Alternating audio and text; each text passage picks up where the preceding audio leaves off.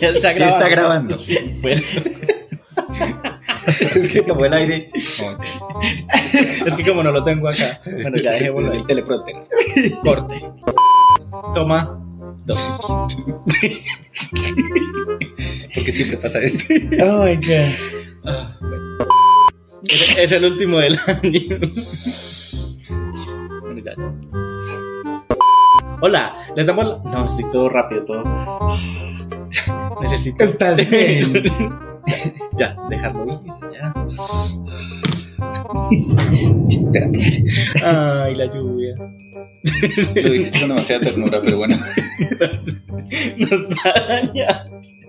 Oh. ¿Saben a qué me recuerda? Perdón, al, al video ese de Camilo y la esposa, como que están hablando en un video de ellas. ¡Mira la iguana! Sí, sí. La interpretación, mira la iguana. ¡Qué bella! Bueno, el problema de la interpretación. ¡Estúpida, mi idiota!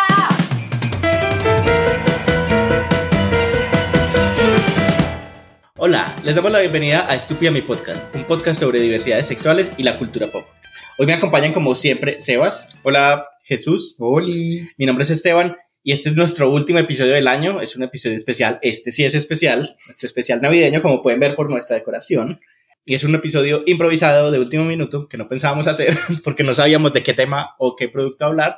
Pero Netflix, como siempre, Sí. nos salvó a último momento. Con Hicimos la tarea de último momento, exacto.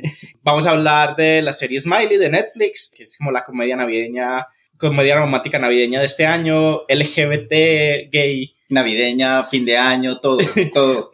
Taciturna vegetariana. Romántica. taciturna vegetariana. Y bueno, vamos a hacer un episodio corto, sencillo, para contarles pues qué nos ha gustado este año, qué perspectivas tenemos para el siguiente. Y bueno, simplemente vamos a hablar sobre cosas muy maricas navideñas. Entonces, pues empecemos precisamente por qué nos ha gustado este año, como qué productos, y no tienen que ser necesariamente representaciones de LGBT, pero qué productos audiovisuales estuvieron en su top este año. Bueno, pues acordarme de todos los del año, porque he visto muchas cosas, me queda difícil, pero creo que hay dos series que me resaltan bastante. Una es Heartstopper, que hablamos de ella en un episodio, y la otra es eh, Young Royals, que hace poco salió la segunda temporada. Y la- Altezas, ¿cómo es? Jóvenes altezas. Sí, los princesos, le digo yo. Esto me parecieron chéveres. Sí, Sí. sí, sí, son de representación y me parecieron bacanas. Y ya va a tener una tercera y última temporada. Sí, ya confirmaron la tercera y última temporada. Bueno, por lo menos van a cerrar en Sí, sus propios términos. No lo van a cancelar porque Netflix cancela todo. Ajá. Ya verán que tenemos ambientación navideña porque está lloviendo y bueno, no somos los dueños del clima, así que Se aguanta. Sí. tómense un cafecito, un chocolate caliente y acompáñennos. La lluvia es nuestra nieve.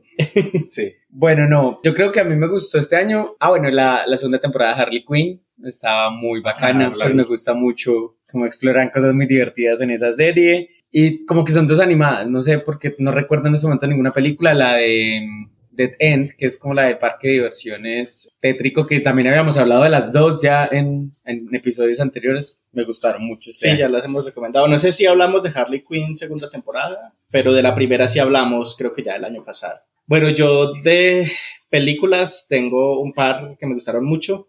No tiene que ver tanto directamente con representaciones LGBTI, pero sí. Una es la película revelación del año que fue Everything Everywhere All at Once, es todo en todas partes al mismo tiempo. Fue una película muy, muy buena que no esperaba nada, o sea, no sabía qué esperar, no sabía qué atenerme con esa película y me sorprendió con cada segundo. Es muy divertida toda la historia y es una historia de un multiverso que realmente sí, es un multiverso. Escuchaste Aprende Marvel. Marvel. Escuchaste Marvel. Y sí tiene por ahí alguna representación lésbica, entonces es, es Alguna interesante. no, es muy Sí, es, importante. es muy importante, pues Sí. es el centro de, de la historia.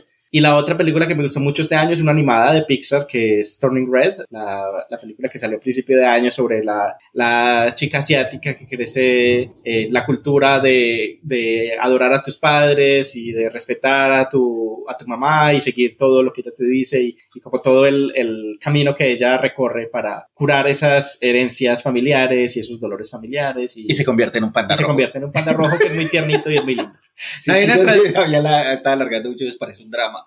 No, no hay una, no hay una parte donde es como, oh, soy una zorra, algo así. No, hay No, un solo meme. Ah, Ah, meme. sí. Ah, qué, muy qué lástima, hubiera sido muy divertido. Una traducción así. Soy una zorra roja. Pero esa es de mis películas favoritas del año. Bueno, también una que salió hace poquito, eh, la de Pinocho de Guillermo del Toro, me gustó mucho. Ah, en el tema de animación, creo que esas dos van a estar compitiendo fuertemente. No sé cuál se lo merece más, aunque bueno, el lobby de Pixar y de Disney sabemos hacia dónde tira. Pero la película de Guillermo del Toro también es muy, muy chévere. Deberían verla si tienen la oportunidad. En series, bueno, la que me- una de las que más me gustó este año es House of the Dragon. No le tenía mucha Ay, esperanza después de la decepción de Game of Thrones, pero fue realmente buena. Tiene buenas representaciones, eh, ya lo hablamos en nuestro último episodio. Y tiene dragones. Tiene dragones, tiene gente drama, negra. es una telenovela. Hay gente negra, sí. Y hay una buena representación LGBT también, Mm, sí. que no terminan mal. Spoilers. Eh, The White Lotus, me encantó. Me encantan los memes que han salido de White Lotus y aparte que es puros gays persiguiendo a Jennifer Coolidge. Así que es la cultura pop en su máximo esplendor. Y bueno, yo creo que eso es como lo que Merlina. Ah, Merlina. Merlina, Merlina también también. estuvo, estuvo buena. No la he visto, pero No, Pero sí, el baile estuvo muy chévere. muy darks para no, no. Debe ser buena, tengo que verla. No, igual no es como para todos los gustos tampoco. Cada cual tiene sus gustos. Bueno, yo creo que podemos hablar entonces ahorita sí de, de Smiley. Luego de esta cortinilla vamos a dar unos datos técnicos, datos curiosos y ya hablaremos con spoilers de nuestras opiniones de Smiley.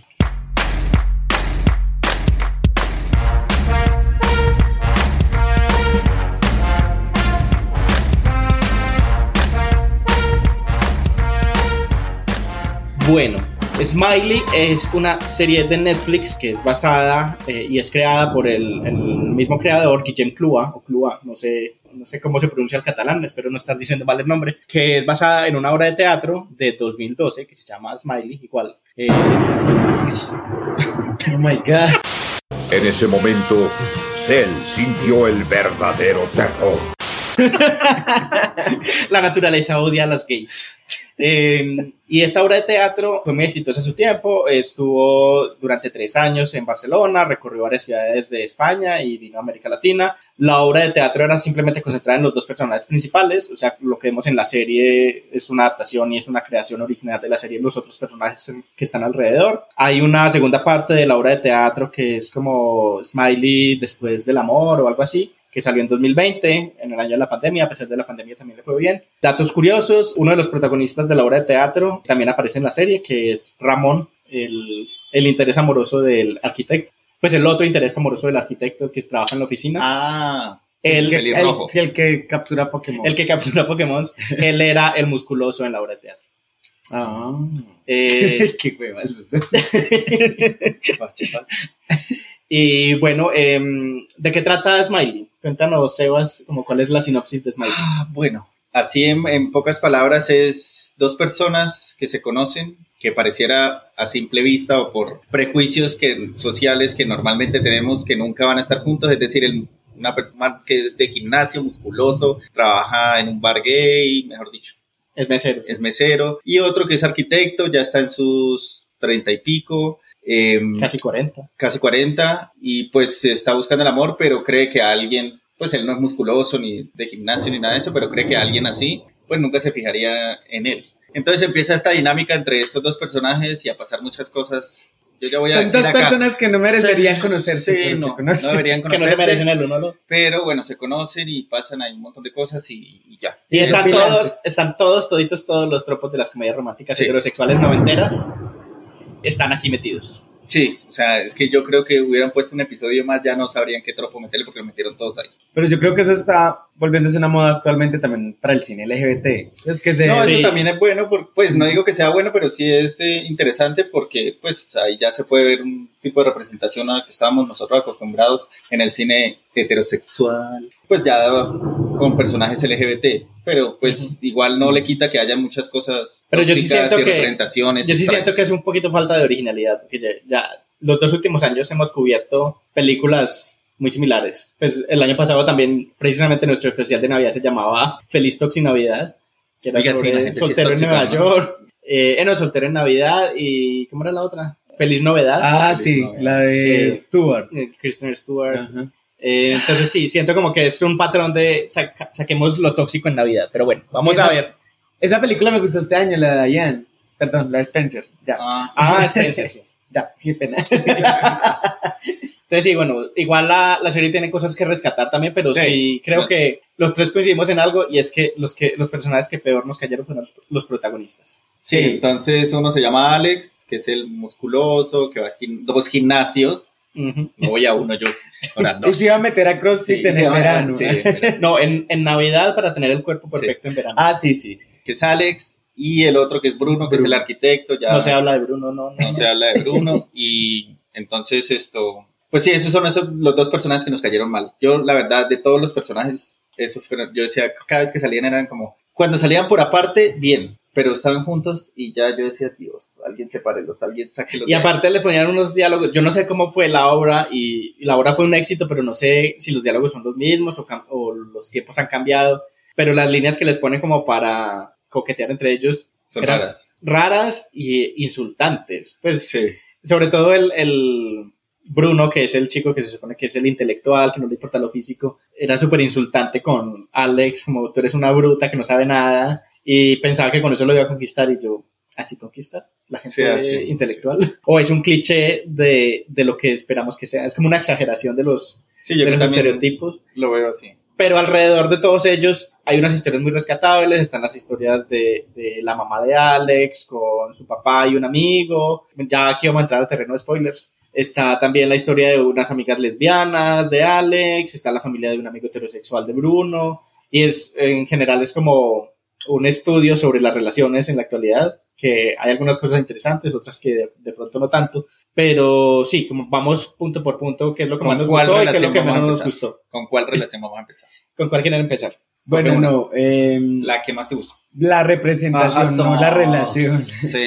Pues porque en realidad tenía muchos problemas. Todo pero- es un asco. Ya. No, no, no, no es un asco, pero me gustó mucho la de las dos chicas porque siento que es como la más seria, como la representación que se toma más seria para hablar de un problema, que era el problema que ellas dos tenían, que las dos iban por caminos completamente distintos. En un momento dado intentaron salvar la relación abriéndola, que me- esa parte sí me parecía un chiste muy bien hecho, que era Ajá. cada rato, no, pero la abrimos, pero estamos súper bien. Estamos muy bien, muy, muy bien. Nosotros Pero estamos también, bien. también creo yo, pues no sé, yo lo leí así, es como, como si dieran a entender que abrir la relación ya significa que hay algo más en la relación y necesitan abrirlo y yo pues, pues, no lo pienso así, pero siento que a veces reflejaba eso, la, la relación de ellas dos. Sabes que yo Sí. posiblemente no lo leí así, incluso lo leí es más como el mensaje de, del tema de, porque ahí tocaban en muchas partes de la serie las relaciones abiertas como muy naturalmente, incluso la amiga que se acostó con ellas era muy abierta en ese tema, Exacto. pero siento que ahí lo hicieron fue más para mostrar que muchas, y ya habíamos hablado de esto en un episodio donde hablamos de Wanderlust, que muchas parejas abren la relación porque Tratando de solucionar crisis. algo. Ajá, y eso pues lo único que puede hacer es llevar a dos caminos, incluso en la serie lo dicen, como tiene dos caminos, o el de la perdición, o yo no me acuerdo Sí, cómo más lo llamaba. Sí. Y es un poco que creo lo que les pasó a ellas, que, que al contrario me parece como un tacto muy bonito como la serie lo hace, porque hasta el final es que ellas no se dan cuenta, incluso una es la que ya decide como enfrentar el problema, es como vamos por dos caminos completamente distintos y yo creo que ya no vamos. Entonces es muy teso porque siento que la relación de ellas tenía muchas cosas y muchos matices, por ejemplo, cuando la otra la saca del closet, que me pareció súper fuerte, pero también ella negándola entre la familia, o sea, habían cosas muy tesas entre ellas dos que como de a poquito fueron demostrando que ellas estaban quebrando, el tema de que la otra por, por su sueño de irse a ser gerente técnicamente obligó a la otra a que lo aceptara sin decirle, entonces como, como que mostraron de a poquito las fracturas que ellas estaban teniendo hasta llegar al final. Entonces me gustó mucho que la representación de ellas dos era como muy sentida, pues me Sí, pareció la sí, creo mejor. que era la relación más compleja que había en toda la Ajá. Y me parece que es, es la más humana. de- Sí. que realmente el trato de ellas, por ejemplo, la parte en la que una de ellas como saca del closet a la otra porque llegan sus papás de sorpresa en Navidad, es el acto más despreciable de ella, pero igual no la siento como una villana, porque No. siento que las dos son muy humanas y las dos cometieron errores que yo digo, aquí es muy difícil, es muy gris ver quién es como, ay, sí, tú tienes la culpa, tú tienes la culpa. Creo que entendí muy bien por qué la otra la sacó del closet en ese momento, aunque sea algo reprochable. Y creo que esa es, pues, esa es la representación o la historia más bien lograda de la serie. Y a mí lo que me pasa con esta serie es que cuando la estaba viendo, yo sentía que estaba viendo dos series diferentes. Pues porque la, la historia de los dos protagonistas iba por un lado y estaba en un tono muy diferente y las tomas que les hacían, eso era como si fuera, yo creo que era la adaptación de la obra de teatro mientras que lo otro que estaba pasando alrededor, cuando estaban los- las otras escenas, se sentía una serie muy diferente, el Sí. tono cambiaba, los diálogos cambiaban, entonces siento como que nunca compaginaron las dos cosas y eso es lo que no terminó de cuajar. Sí, sí, es verdad. También me pasaba lo mismo, pues, porque cuando, pues, cuando pasaban, salían los dos protagonistas, era como, ajá, soy ya. Y pasaban a los otros personajes, incluso el amigo eh, heterosexual de Bruno, también ese conflicto de él también, que ahorita pasamos allá. Cuando pasaban a todas esas historias, a, lo- a los alrededores también, pues, uno se interesaba más, por lo menos yo, a mí me interesaba más. A mí no me importaba lo que le pasara a los protagonistas. Pero cuéntanos tu historia. Sí, ¿cuál es la, La relación de, del amigo heterosexual de Bruno?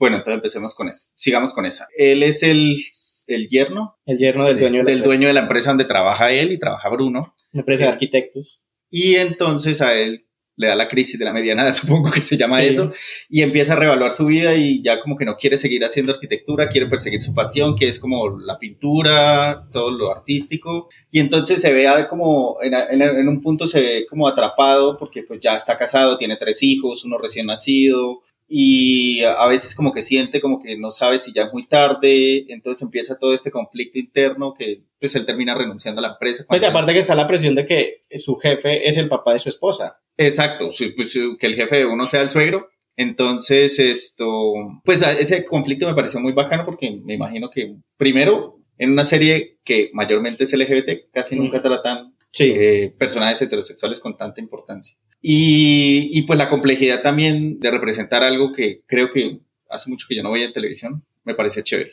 Eh, y pues ese, esa conexión de Bruno, esa amistad de Bruno con, no me acuerdo cómo se llamaba él. Alex Él. no era. No, Alex, No, Alex era el de los gimnasios. Ah, bueno. Bueno, él. Pues me parecía una amistad muy bacana. O sea, ellos iban por su lado, pero pues también esto, pues estaban ahí para apoyarse y para hablar y para contarse sus cosas sin ningún lío, sin, ay, no, el típico, eh, es que no me hago muy amigo de los gays porque de pronto se fijan en mí, el heterosexual. Así. Pero Pero mí, eso no pasa acá. a mí me parecía muy interesante la, la relación de ellos dos. Era por la, en cierta forma, envidia que le tenía el amigo a Bruno, como por su estilo de vida homosexual, porque él se veía atrapado en su matrimonio. O sea, él lo tenía todo a los ojos de la, de la, pues como del deseo heteropatriarcal de tiene su esposa, tiene su trabajo, tiene sus hijos, tiene su casa, pero veía que el amigo gay, pues todavía estaba soltero y siempre estaba como con esa nostalgia, ay, ¿te acuerdas cuando salíamos de fiesta y éramos jóvenes? Y, y era como siempre envidiando la, como la vida de, del amigo gay. Y creo que eso pasa también. Yo lo he sentido con algunos amigos heterosexuales. Eh, sienten que la vida gay es más, como más emocionante. Como cuando dicen es que, ay, es que la, la rumba gay es la mejor. Como que también se vuelve un cliché y un estereotipo. Y de pronto él no se daba cuenta de que su vida también tenía cosas muy valiosas por estar fijándose en su amigo y en, y en la... Pues por envidiar esa vida, Exacto. esa vida que no, pues. Pero a mí me gustó mucho también de... Pues porque yo siento que es, es un personaje que si bien a veces me parecía muy tontico en muchas formas en las que actuaba, uno podía empatizar, no por ser bobo, que suele pasar, que eso es un tropo muy común en las películas románticas, que hay un bobo con el que uno empatiza, es un personaje que es como Ujú. medio fastidioso y bobo con el que uno empatiza, sino porque, por ejemplo, esa crisis creo que le hablaba a personas muy específicas, a personas que ya han pasado los 30 años, Sí. ¿cierto? Y es cuando él le da esa ansiedad, cuando le da el ataque de ansiedad, que, que es muy teso, pues cuando él empieza como a respirar mal, que es por el tema de que el suegro está ahí colocándole más labores y él se siente como atrapado en un mundo. Pues, y quitando un cuadro que él hizo Ah. en un lugar donde él no quería poner ese otro cuadro, él invadiendo su autoridad en su propia casa, era un montón de cosas. Y que es muy teso, por ejemplo, lo que le dice también la esposa, que, que yo creo que, por eso digo, es muy, uno se puede relacionar mucho con él, que es el tema de, llega un momento en la vida donde uno necesita volverse a buscar, porque obviamente los planes que uno hizo no salieron no van a salir siempre. Entonces, que ella le dice como, tal vez cuando te estés buscando, pierdes a los otros o alejas a los otros. Y que era muy teso porque era lo que le estaba haciendo un poco sin demeritar que necesitaba esa búsqueda, era alejando a los demás. Incluso la carta de la niña me parece muy linda en ese, al respecto, porque creo que fue lo, como el punto de realidad de, Ajá. pues sí, te estás buscando, pero nos estás alejando a nosotros. Nos estás haciendo daño. Ajá, que creo que también es muy teso porque le pone la otra mirada un poco a esa, a esa idea de la crisis de la mediana edad, que puede ser muy dura y que uno necesita siempre buscarse, pero que también existen daños colaterales que uno no se da cuenta que puede estar haciendo en esa búsqueda y que él al final lo que dice es, puedo hacerla de otras maneras. O sea, Y como- puedo hacerla contigo. Ajá, y con ustedes, porque era también con las niñas, con la familia. Entonces me parece lindo ese, esa conclusión también de él, que es muy esperanzadora y es como, sí, todavía estoy perdido, pero me puedo buscar con, en con la compañía, sí. Ajá, y eso es lindo. Aunque ahí sí hay algo, pues que no se le podemos culpar a la serie, pero el- este tema de, de la crisis de la mediana edad lo hemos visto ya muchas veces en, en cultura pop, siempre desde una mirada masculina. Me hubiera gustado un poco más ver la perspectiva de ella, que sí se ve, pues que está- ella también está ansiosa por volver a trabajar y en el trabajo busca el refugio también a la crisis que hay en su casa, pero digamos que la perspectiva más dominante siempre es la de él y yo siento que porque si bien es interesante, ya estamos cansados de ver la crisis de la mediana edad masculina. Recuerdo mucho esta película que Le faltó comprarse un carro deportivo. Recuerdo mucho esta película que tanto, tanta crítica buena tuvo, que a mí me pareció horrible, la de, De cervezas. sí, eh, la del Drunk, eh, que es con Ay. este actor danés, Es horrible. que él es muy buen actor y la verdad hizo muy buen papel, Matt pero la Mikkelsen. película... Otra ronda es que Sí? Matt Mikkelsen, Sí. otra ronda, que era también como una crisis de mediana edad de un montón de hombres que querían volver a ser adolescentes. Y bueno, sí, pero ¿qué más? No sé, me pareció que la película no tenía mucho más que ofrecer. Aquí de pronto sí tuvo un poco más de, de trasfondo, pero sí me gustaría ver como esa crisis de la mediana edad, cómo afecta a mujeres, a personas de diversidades sexuales, que aquí, y esto me sirve de puente, vemos un poco también un poco esa crisis con otro personaje que es mi favorito, que es Javi, el, como el dueño del bar donde trabaja Alex, que es ya una marica así plumorosa en sus 50 años ya, que a pesar de eso, pues nunca pierde... eh, Pues como la chispa, la como la chispa, buen sentido el buen del humor, eh, y sigue buscando el amor, eh, porque ese es otra, otro punto importante que muestra mucho el, el tema de las apps, que ya hemos hablado aquí en nuestro podcast, los perfiles estereotípicos en las apps, las, las frases estereotípicas en las apps, cómo se comporta la gente en estas apps, y nos muestran también una persona un poco mayor, cómo se comporta y cómo ve la vida, y también cómo encuentra el amor y el deseo. Me parece muy interesante ese personaje. Sí, a mí también me encantó. Además que todas sus frases eran súper sassy, divertidas. Sí. Pero hay algo que ahora que mencioné lo de las apps, que lo voy a conectar con un episodio que hablábamos alguna vez, creo que en nuestras primeras temporadas con Erika, eh, el episodio del tema de, de también las representaciones lésbicas, y era que me gusta mucho ese paralelo que hacen. Hay momentos donde hay tomas muy bacanas donde como que van colocando los cuadros como si fueran perfiles de, de, Sí. de Grindr o Que de se van alguna cita. respondiendo entre ellos. Y que muestran un poco también, que creo que lo hacen un chiste ahí, es el tema de cómo se relacionan los hombres gay en esas plataformas y cómo se relacionan las mujeres lesbianas en esa plataforma que recuerdo mucho que Erika lo decía, es como para los hombres gay es muy fácil encontrar sexo casual, cosa que no está mal, pero para nosotras no, porque todas se quieren casar o Hay un tener... tabú. Ajá. Es- o hay muchas mujeres casadas que tienen que ser discretas, que igual pasa también con los hombres Ajá. gays. Sí, obvio. Y entonces me parecía como muy divertido ese paralelo que colocaban ahí como, como cada vez que hablaban del, del tema de las apps. La, la que dice, soy sapiosexual, Ajá. me enamoro de tu intelecto. O sea, ¿para qué? Pero la serie tenía chistes muy bacanos Ujú. que creo que le daban el punto. Yo voy a hablar del, ¿cómo es? Del elefante en el cuarto y creo que es importante hablar de por qué no me gustó la relación de los dos personajes principales, que creo que era, creo que la relación de ellos dos era un poco el gancho para atraer a personas que no necesariamente fueran LGBTI, como que fuera una serie para todo el mundo, porque yo no sé si es que los heterosexuales, no puedo generalizar, y también porque así ha sido la, la construcción de este cine romántico, les encantan las relaciones que empiecen como si fuera manera tóxica, creo que en Disney hacen un chiste sobre eso en la película que hablamos, Un mundo extraño. sí. un mundo extraño, pero en todas las comedias románticas es como te odio, eres una perra, pero después nos amamos. Entonces siento... Ya, y es el amor Ese- de tu vida. Ese es un tropo que se llama Enemies to Lovers. Ajá, es un tropo que está en todas las comedias románticas. Entonces siento un poco que en esta serie ellos dos eran ese tropo y ya, porque lo que dice Sebas es muy cierto, cuando estaban separados tenían cosas más interesantes que hacer que cuando estaban juntos. Y aparte que, bueno, ya que estamos hablando de ellos, que es como la pareja principal, siento que nunca se desarrolló la relación de ellos. Pues No. solamente hasta el final,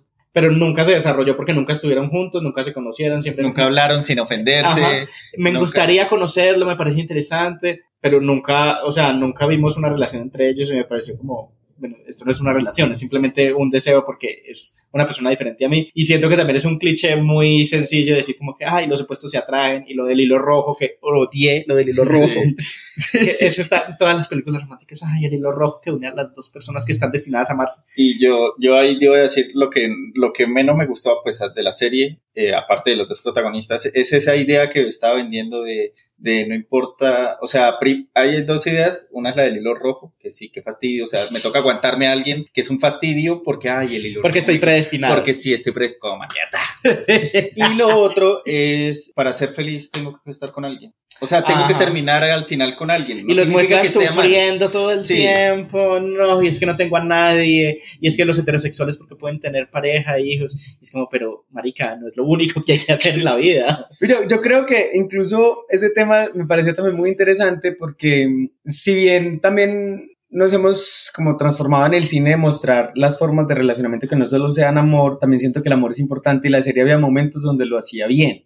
Pues Sí. como también mostrar el tema del amor es importante y creo que en el fondo la serie es que fue como una conjunción de muchas cosas que algunas le funcionaron y otras no, mostraba que el amor era importante en el mundo para la gente y el amor heterosexual y homosexual, eh, pero que era complejo. Creo que en varios momentos... y toma trabajo. Ajá, por ejemplo, con las chicas, lo que pasó con la mamá de Alex y, y el papá y el... Ah, bueno, sí que no mencionamos esto, y bueno, el papá de Alex tenía también una amistad muy cercana con otro amigo al que él le gustaba, y bueno, era, era- eran la mamá de él, el papá y este amigo como inseparables, pero Cuando eran jóvenes. Cuando eran cuando eran jóvenes, pero el amigo se aleja cuando ve que pues el papá de Alex quería estar con la mamá y pues tuvieron algo entre ellos dos, pero nunca pues fue nada más. Entonces también es como interesante ver esa perspectiva. Claro, ¿no? Y me parece que es eso. Yo siento que, que tampoco podemos caer en el lugar cínico de decir que pues los homosexuales no estamos buscando el amor, porque puede que sí, algunas personas sí. O sea, y la idea romántica también se vale. Creo que tampoco podemos caer un poco en el cinismo de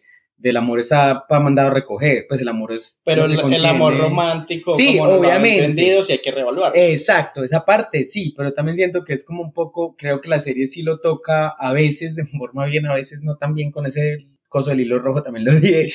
Sea, pero lo toca de formas bien Ajá. porque el amor es una construcción también y Sí. requiere esfuerzo y trabajo y se vio cuando no hubo esfuerzo ni trabajo que las dos chicas terminaron mal, ¿cierto? Como que, y que está bien también, que eso puede pasar. Entonces siento que, que había momentos donde lo hacía bien y bacano y había momentos donde daba tres pasos hacia Por atrás. eso decía yo que se sentía como dos series muy diferentes. Ajá.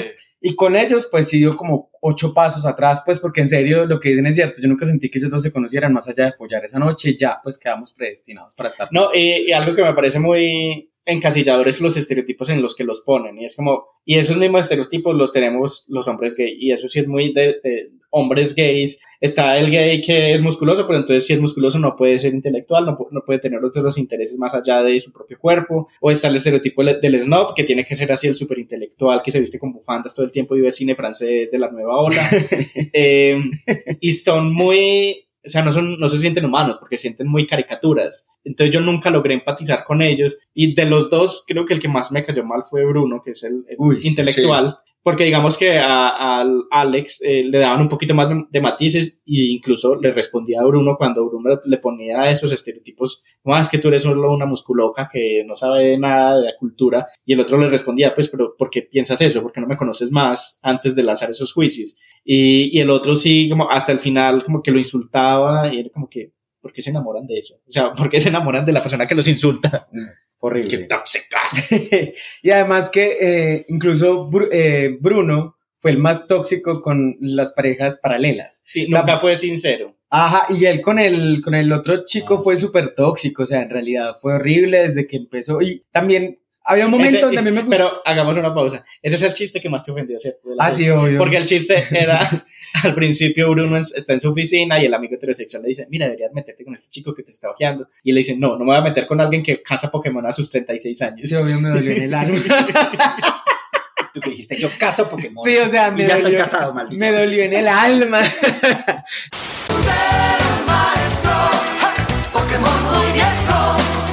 No, pero hay algo, por un momento me parecía bacano también el tema del chico era muy bella gente, muy amable con él y todo, y él le- no quería nada con él. Creo que hasta ahí todo hubiera sido bien. Yo, como todo estaba bien. Sí, también y eh, hay que ser sincero en esas cosas. Eso, no quiero Bruno. nada contigo, me caes bien, pero bueno, ya.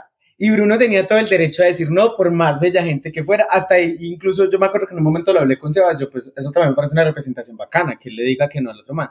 Cuando ya le dijo que sí, y ese hijo de puerca final, como yo me quedé con una cerveza de sin alcohol, Sin alcohol, y es como, parce en serio. A lo conoce más. así sí, que o no, sea, es como, no, No, y, aunque ese sí es como el peor trato que ha tenido, siento que Alex tampoco pues tiene la mejor, el mejor comportamiento con, ¿cómo se llama? Ibra, Ibra. porque al final lo deja solo en el aeropuerto sin darle ni una explicación. Es como que. Porque siempre esperan a eso. Sí, no, Era en con el, los tiquetes y todo. en el el último capítulo, yo cuando llegó el tiquete, el, el regalador del tiquete, yo dije, va a haber una escena. Sí. Obviamente obvio. va a haber una escena en el aeropuerto. Porque si no.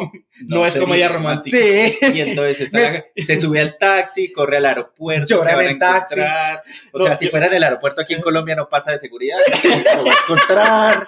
Yo llegué al aeropuerto por el trancón antes de entrar. Sí, no llega. tal, No, pero yo tuve momentos de regresión en ese último episodio al final de Friends. Que yo odié que en el final de Friends Rachel se bajara de ese avión porque su Ah, destino sí. era ser ejecutiva muy famosa en, en París. Y yo dije, esto va a terminar como Friends. Y efectivamente, se Sí. bajó del avión. Y se fue a Sí. buscarlo a la casa. Él le había ido a la casa de él. Es yo no me acuerdo dónde fue que Yo se no me acuerdo. No, o sea, pero en la calle, sí, en la es calle. que Él nunca no, había ido a la casa de él. Sí, yo también caí en cuenta. cuando pasó ese episodio, Ajá. que Bruno llega a su casa y va a abrir la puerta y atrás está Alex y le dice, Bruno, Yo no sé qué es lo que le dice. Hey, tóxico, hijo de puta.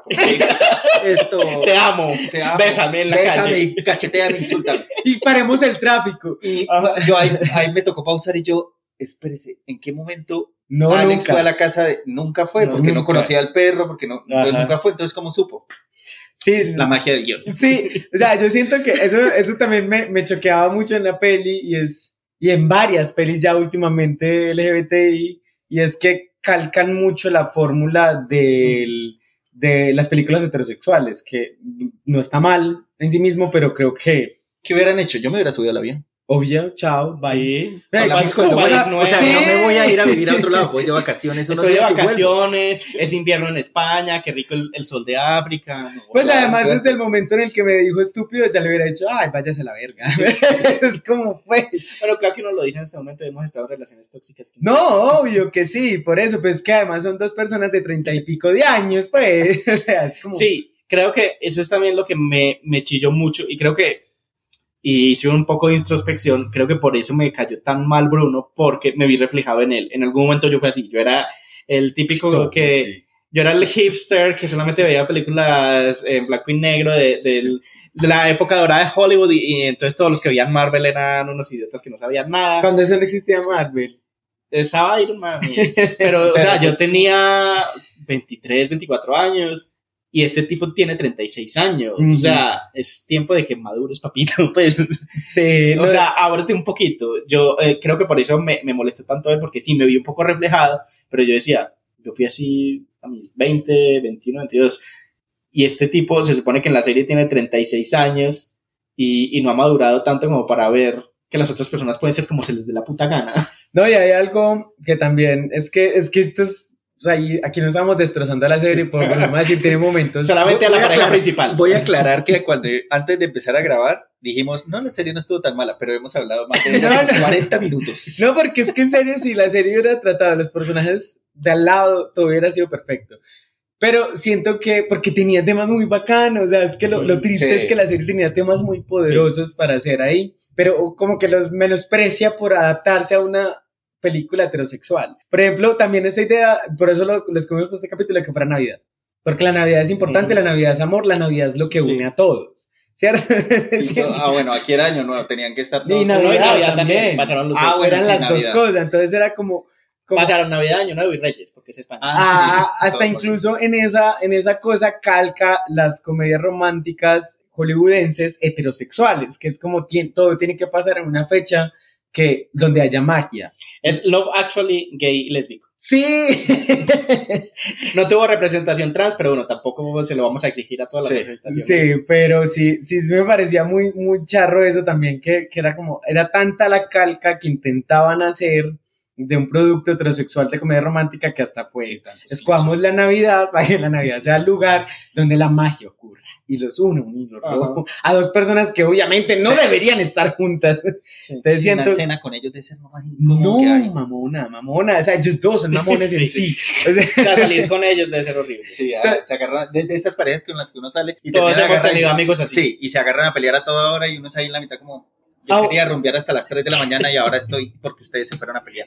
Ahora bien, hay algo que de pronto me gustaría que pasara es que sacaran una segunda temporada donde dieran un, vuel- una- un giro de tuerca, donde en realidad mostraran que ellos dos no debían estar juntos y, e interiorizaran en las historias. Yo no los sé de demás. qué se trata porque la segunda obra es como 10 años después de que ellos se conocieron. No, no alcancé a investigar de qué se trataba, pero sí era como ya ellos dos en sus 30, 40 eh, y cómo había cambiado desde la primera vez que se conocieron. Yo no sé si siguen juntos, si no, pero Ojalá que no. no sé. Igual como les digo, la obra es solamente con ellos, los dos actores, no, no está todas las otras historias alrededor. Entonces, no sé si. Igual creo que también la serie de Netflix fue un fracaso, le ha ido mal en taquilla, le ha ido mal en crítica. Entonces, no sé si haya otra temporada, pero bueno, aquí nos dio para hablar un poquito. Netflix es raro, las que le va bien las cancela. Las que no le va tan bien, esas sí. Bueno, las- sí. Mira, está Riverdale todavía. Bueno, eso no es de ellos, pero no importa, ahí siguen saliendo temporadas. Pero sí, no, esta serie tenía, tenía historias que valen la pena del lado de los personajes principales y las de ellos, ¿no? Sí, le hubiera quitado las personas principales y, Y ya. todo hubiera Sí, sido le perfecto. hubiera llamado de otra manera, no sé. Es más, las dos chicas tenían más potencial para ser las protagonistas de Sí. esa serie que ellos dos. Y más rango dramático. Sí, no, es que era espectacular. O sea, la historia de ellas me parecía Mm. muy linda, muy sentida, muy adulta también, Sí. porque son todas las crisis que todos los adultos podemos enfrentar. en Después de siete relación. años de estar Exacto. juntas, ya pues claramente hay problemas, hay diferencias, estos apenas se conocieron, nada, es un hijo de puta bruto, nada. No, y que pueden ser insolventables o no, y me pareció muy responsable y muy sí, bonito sí. también, como, como termina la, la relación de ellas dos. Sí, en la verdad, esa historia fue muy, muy buena y muy chévere. y- Ajá, que es como, Lástima el otro sí, o Marte sea, porquería. y bueno, estos son los espíritus navideños, que- siempre nos acompañan, siempre. los espíritus tóxicos navideños. Entonces, ya con esto que nos desahogamos, no sé si tienen algo más para agregar antes de que hayamos algunas conclusiones. yo sí, lo estaba diciendo esta mañana mientras desayunábamos que me vi el 50% de Bros. Y Ah, sí. en también. realidad, sí, El 50%, o sea, la mitad de la película. sí, están repitiendo, creo que ese es el problema actual, creo que es el problema. Bros, eh, contexto, es la película comedia romántica que hizo Billy Eichner, como en octubre, algo así. que. Y que pues fue súper promocionada y todo el mundo con bombos y platillos porque además tuvo plata, o sea, era una película LGBTI que creo que le hubieran invertido otra cosa, pero era como un poco eh, el tema de una película comercial eh, LGBTI.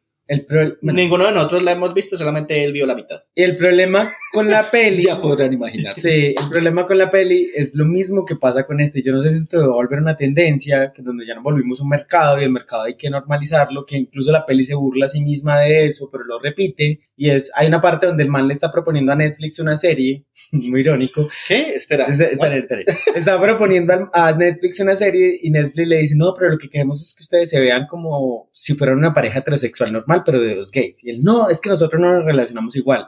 La película va por el mismo camino que una película heterosexual. Entonces siento que, que es un poco como... como no lo hacemos, pero sí lo hacemos. Ajá, entonces es como, no está mal, pero tampoco es divertido. O sea, es como, ¿por qué intentamos replicar la fórmula cuando en realidad sí nos constituimos de formas de relacionamiento distintas que pueden variar? Entonces yo siento que eso ya hace como tan aburrido esas películas y que creo y me da miedo que sea una tendencia que vamos a ver de aquí en adelante en películas LGBT. Y es un multiverso, porque aquí tú dices que están eh, haciéndole una propuesta a Netflix y en Smiley, al principio, en el primer capítulo, vemos que Alex está viendo Un soltero en Navidad, que fue la película Ay, de la que sí. hablamos el año pasado. Ay, este el- es el multiverso de películas tóxicas gays. en Navidad. Una red tóxica. Ah, bueno, y, an- y antes de pasar a, a conclusiones, también otro comentario que se me había olvidado decir, y es que Bruno es el estereotipo de, del intelectual, pero que no es atractivo, pero es, no es atractivo en los términos de Hollywood. Uno, uno dice, no, cua- cuando él le decía a Alex, no, es que nadie se va a fijar en nadie como yo, en alguien como yo, yo lo veía, ¿en serio? Puedes decir eso sin reírte. Y Uno es como el, el mismo estereotipo que hablamos alguna vez de, de las mujeres feas, póngale unas gafas y ya. Para Ah, Hollywood sí, es eso. Hollywood. Y para los gays es, no, no tiene músculos, pero igual es Ya. guapo. Ajá. Sí, porque el man no estaba feo, pero no, ay, yo sí que bien. Ajá. O el, o, el, o el ingeniero, el otro, el que cazaba Pokémon, también era como si Sí, fuera feo. Y no es como, él no es feo, amigo. Yo lo hubiera hecho, yo lo hubiera hecho. O sea, no tiene ni- Hollywood está tratando de engañarnos para hacernos creer que la gente es fea cuando no lo es. Sí, o sea, técnicamente nos está diciendo a todos los demás feos en la cara. Sí, porque si ese es el feo de los gays, pues Ya, nosotros ya, ya, somos Shrek. Cancelen el video. ¡Feliz Navidad! Y con esto vamos a algunas conclusiones.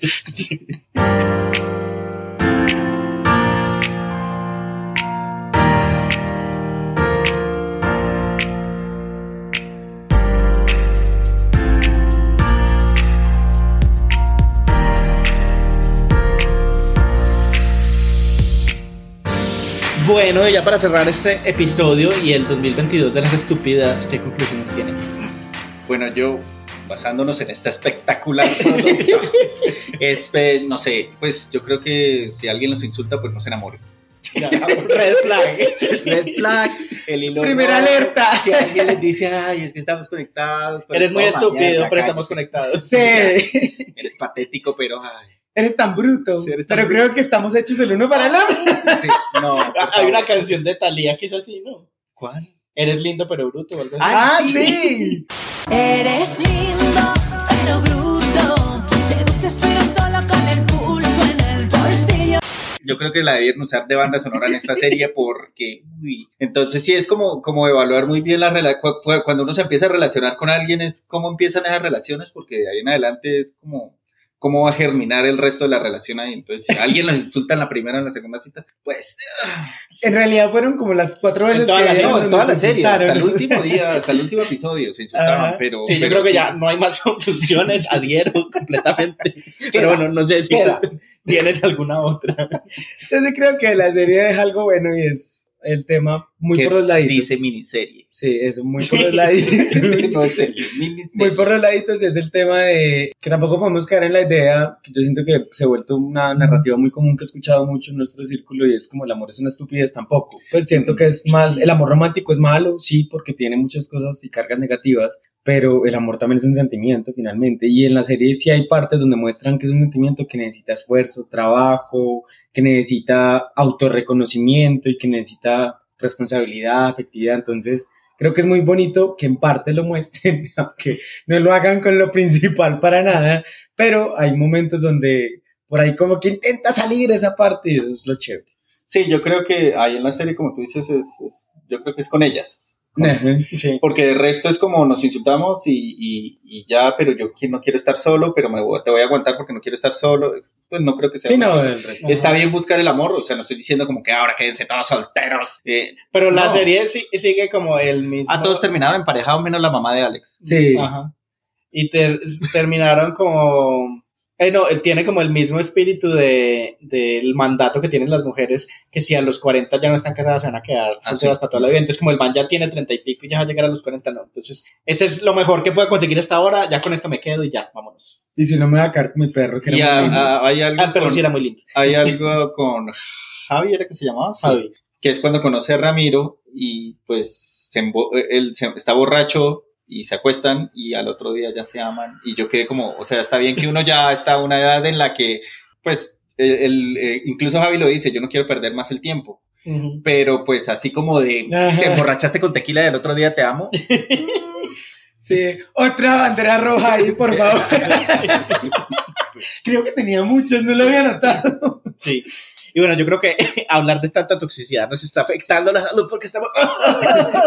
Entonces, vamos a cerrar aquí, eh, deseándoles un muy buen 2023. No tóxico. no tóxico, que pasen unas felices fiestas, Navidad, Hanukkah, lo que sea que celebren, si no celebran nada, Sacrificio de cabros, que hagan, que Sacrificio que hagan a esa- Saturnalia, lo que sea, orgías gays, si nos invitan. Eh, entonces, bueno, no, esperamos que nos sigan acompañando el próximo año, vamos a tener más episodios, más temporadas, eso esperamos. Y bueno, no sé si tienen algo más para añadir. Feliz Navidad. Feliz Navidad, próspero año. Aquí empezamos a cantar villancicos y bueno, no saben. Felicidad es todo aquello que. Bueno, ya, y no hemos tomado nada. Eh, estamos en todas las plataformas de podcast para que nos escuchen, compartan nuestros episodios y le den la mejor calificación para que más gente nos escuche. Estamos en YouTube, en nuestro canal de YouTube, donde nos pueden ver las caritas. Estamos en Discord, que hemos sido muy malos promocionando ese Discord, lo abrimos y no hemos vuelto a hablar de él. sí, yo instalé eso. Yo también. Si quieren hablar con nosotros, si no quieren hablar con nosotros, está bien. También pueden entrar ahí y no le Decir responden. ya, Y no le responden. No insistan. Y bueno, ya vamos a terminar este especial aquí. Y bueno, feliz Navidad. Adiós. Chai. Chai. Chai. Parecemos borrachas. Apaga la mierda.